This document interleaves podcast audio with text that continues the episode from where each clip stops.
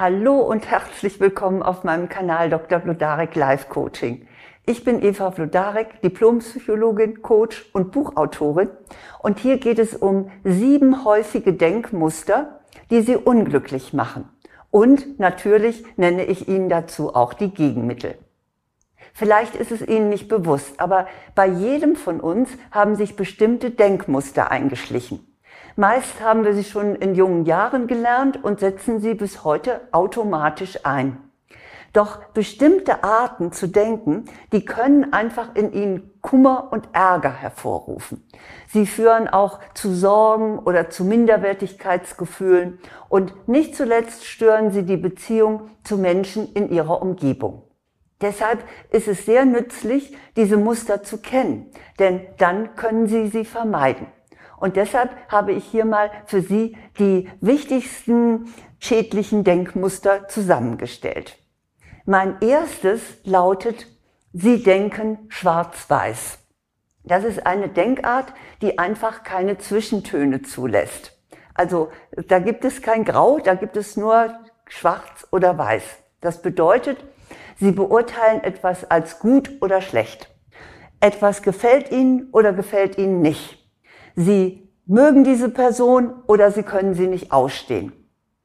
Nun, indem Sie so hart reagieren, verbauen Sie sich die Chance, etwas Neues zu entdecken oder einen Kompromiss zu finden. Schwarz-Weiß-Denken kommt einfach nicht gut. Meine Gegenstrategie dazu lautet, überlegen Sie, was das Gute im Schlechten sein könnte dann denken sie nicht mehr schwarz-weiß, sondern schauen, ob da nicht vielleicht auch noch ein Zwischending sich herausstellt. Beispiel aus meinem Leben, ich lag eine Woche mit Corona im Bett. Hm. Sehr schlecht sollte man meinen. Hätte ich jetzt schwarz-weiß gedacht, dann hätte ich gedacht, das ist ja furchtbar. Und das hätte mich dann auch noch zusätzlich gestresst. Aber so überlegte ich, hm, was könnte denn auch gut daran sein? Und gut daran war, dass ich mich endlich mal ohne schlechtes Gewissen ausruhen konnte. So als Perfektionistin und als Arbeitsbiene ähm, habe ich mir das sonst einfach nicht erlaubt. Oder bei Personen, die Sie nicht mögen, da könnten Sie sich fragen, ob die nicht auch eine gute Seite haben. Denn niemand hat nur schlechte Eigenschaften.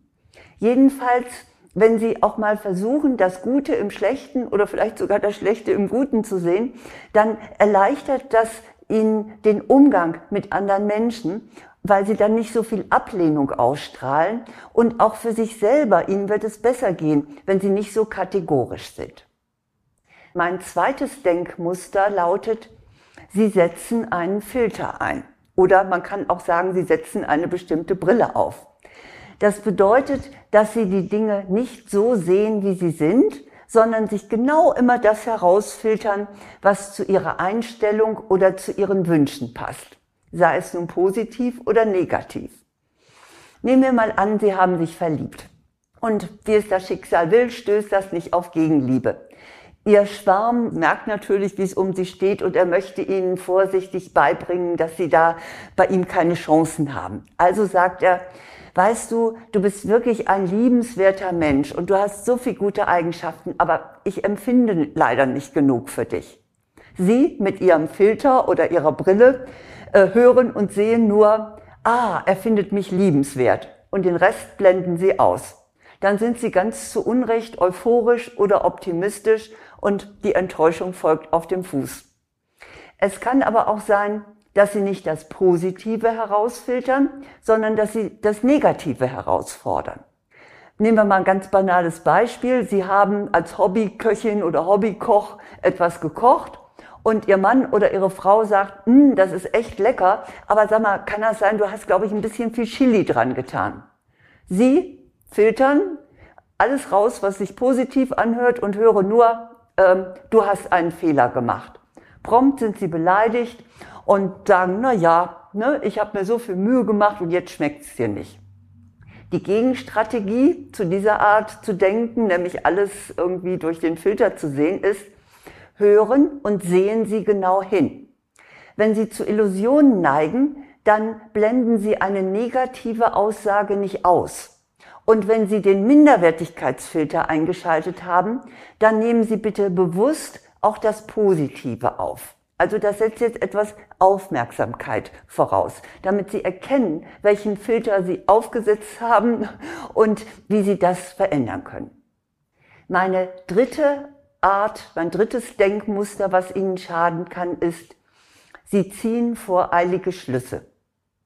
Das passiert ja meistens, wenn man auf etwas Wichtiges wartet. Etwa auf eine Nachricht oder eine Antwort oder vielleicht auch auf ein Dankeschön.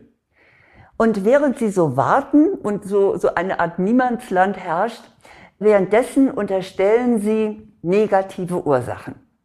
Angenommen, Sie warten auf den Anruf einer Freundin oder eines Freundes.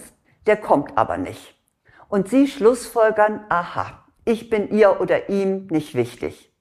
Und wie sich dann später herausstellt, ist die Person einfach total im Stress gewesen und hat es deshalb vergessen und das tut ihr sehr leid. Oder ein Kollege hat Ihnen nicht die Information geschickt, um die Sie ihn gebeten haben. Aha, denken Sie, der hält die Information bewusst zurück, wahrscheinlich weil er in Konkurrenz zu mir ist. Und tatsächlich ist die Antwortmail Ihres Kollegen bei Ihnen im Spam-Ordner gelandet. Ja, da ist natürlich eine Gegenstrategie nötig, damit Sie nicht voreilige Schlüsse ziehen. Und meine Gegenstrategie lautet, haben Sie Geduld und warten Sie ab, was sich am Ende herausstellt. Mein viertes Denkmuster, das Ihnen schadet, ist, Sie generalisieren. Aus einer einzigen schlechten Erfahrung folgern Sie, dass es grundsätzlich immer so ist. Ein Arzt hat Sie falsch behandelt. Klar, jetzt trauen Sie keinem Schulmediziner mehr über den Weg. Jetzt gehen Sie nur noch zu äh, Alternativmedizinern. Oder ein Mann oder eine Frau hat Sie versetzt. Tja, Sie wussten es ja gleich. Sie sind für das andere Geschlecht unattraktiv. Also dieses Generalisieren schadet Ihnen. Und auch da gibt es natürlich eine Gegenstrategie. Nehmen Sie ein einmaliges Erlebnis als das, was es ist, nämlich als einmalig. Es besteht überhaupt kein Grund, das auf alle Mitglieder dieser Gruppe, die Ihnen da etwas angetan hat, zu beziehen oder auch von einem Mal auf immer zu schließen. Also generalisieren Sie nicht. Ein einmaliges Erlebnis ist ein einmaliges Erlebnis und Sie müssen davon nicht jetzt auf die Zukunft schließen. Mein fünftes Denkmuster, das Sie sich möglichst verkneifen sollten, ist, Sie malen sich Katastrophen aus. Sobald Sie keine Kontrolle über eine Situation haben, werfen Sie sofort Ihr Kopfkino an. Das kann so aussehen. Ihr Sohn oder Ihre Tochter hat sich von unterwegs noch nicht gemeldet. Und jetzt taucht in Ihnen Panik auf. Oh, bestimmt ist dem Kind was passiert und Sie sehen es schon im Krankenhaus liegen. Oder Ihr Partner, Ihre Partnerin ist zu einer Fortbildung weg. Und Sie sitzen nun zu Hause und malen sich äh, die wildesten Untreue-Szenarien aus. Also, auch da gibt es selbstverständlich eine Gegenstrategie. Stoppen Sie sofort das Gedankenkarussell. Lenken Sie sich ab. Beschwichtigen Sie sich selbst mit beruhigenden Sätzen wie, es ist alles gut. Also spiralen Sie sich nicht in Katastrophen rein, entspannen Sie sich. Sie werden noch früh genug sehen, was wirklich ist. Das sechste Denkmuster verbindet Gefühle mit Gedanken. Jeder von uns kennt negative Gefühle auf sich selbst. Aber kritisch wird es, wenn Sie daraus in Gedanken eine Aussage über sich machen. Sie fühlen sich in einer bestimmten Situation hilflos Sie fühlen sich wohlgemerkt so und prompt denken Sie, ich bin hilflos. Oder Sie, Sie finden sich hässlich. Sie gucken in den Spiegel und sagen, oh, ich sehe ja schrecklich aus.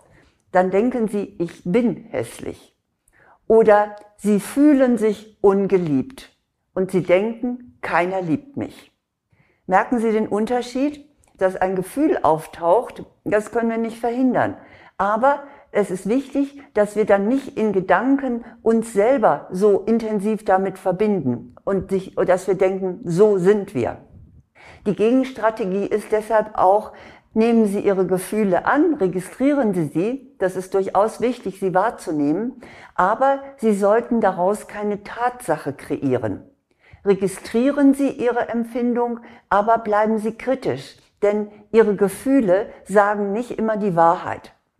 Und wenn Sie so etwas empfinden, so etwas Negatives, dann registrieren Sie das und lassen Sie Ihr Gefühl so wie ein Luftballon in den Himmel schweben, anstatt dass Sie die Gefühle zu einem Gedanken verdichten, der dann am Ende noch zu einem Glaubenssatz wird.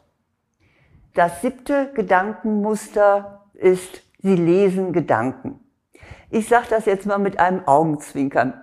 Es ist wirklich erstaunlich, wie gut wir wissen, was andere denken. Das ist ja regelrecht magisch. Ihr Nachbar geht grußlos an Ihnen vorbei. Sie wissen, was er denkt. Er hat was gegen Sie. Oder Ihre Gesprächspartnerin schaut auf die Uhr. Ganz klar. Sie lesen den Gedanken, die langweilt sich mit Ihnen. Also, Sie wissen, was ich meine. Nicht? Sie projizieren Ihre Gedanken auf die Person. Die Gegenstrategie ist, machen Sie sich klar, dass es noch viele andere Gründe geben kann, als ausgerechnet denjenigen, den Sie vermuten. Ihr Nachbar ist vielleicht gar nicht böse auf Sie, sondern er ist einfach äh, in Gedanken woanders. Oder Ihre Gesprächspartnerin ist durchaus an dem Gespräch mit Ihnen interessiert, aber sie hat gleich einen Zahnarzttermin. Also die beste Möglichkeit, die Wahrheit herauszufinden, ist nachzufragen. Sagen Sie oder beschreiben Sie, was Sie wahrnehmen. Beispielsweise, ich sehe, du guckst gerade auf die Uhr und wie Sie es deuten. Das wäre dann in dem Fall, äh, du langweilst dich mit mir. Und dann, entweder haben Sie recht, dann lässt sich aber gewiss etwas klären. Oder Sie erfahren, dass Sie völlig falsch liegen. Und das ist ja dann auch ein gutes Ergebnis. Nun, ich hoffe, dass Sie in Zukunft diese Gedankenmuster schnell identifizieren und dann stoppen. Ich wiederhole noch einmal, was Sie möglichst vermeiden sollten. Schwarz-Weiß-Denken. Einen Filter einzusetzen, das heißt eine bestimmte Brille auch aufzusetzen. Voreilige Schlüsse zu ziehen. Zu generalisieren. Katastrophen auszumalen. Und Gefühle mit Gedanken zu verbinden und die Gedanken der anderen lesen. Das sind die sieben Muster, Gedankenmuster, die Sie unglücklich machen können und Sie haben ja jetzt die Gegenstrategien, die Sie hoffentlich anwenden. Und wenn Sie noch mehr dafür tun möchten, Ihre Gedankenmuster zu verändern und Ihr Selbstvertrauen zu erhöhen, dann habe ich auch eine ganz schöne Auswahl für Sie. Das ist zum einen mein Buch Spielregeln des Lebens für Glück, Liebe und Erfolg. Das ist übrigens eins meiner Lieblingsbücher, also die ich selbst geschrieben habe, weil da einfach ganz viel drin ist, was Sie für Ihr Leben nutzen können. Leider ist dieses Buch beim Verlag vergriffen, deshalb bekommen Sie es jetzt nur noch bei Amazon. Dann habe ich natürlich auch noch etwas für die Ohren und für die Augen, nämlich meinen Online-Kurs Selbstbewusstsein stärken, gelassen ich selbst sein, der ist nur für Frauen. Und damit es auch ausgeglichen ist, habe ich auch einen Online-Kurs für Männer. Der hat jetzt ein etwas anderes Thema, aber vielleicht interessiert Sie das ja auch. Optimal wirken, souverän kommunizieren. Die Informationen und einen kostenlosen Schnupperkurs für beide Kurse finden Sie auf meiner Website blodarek.de unter Angebote. Ich freue mich, wenn Sie sich das mal anschauen. So, nun hoffe ich, dass Sie ein bisschen klarer denken und dass Sie wissen, welche Denkmuster Sie möglichst vermeiden sollten. Ich bin sicher, das schaffen Sie. Alles Gute.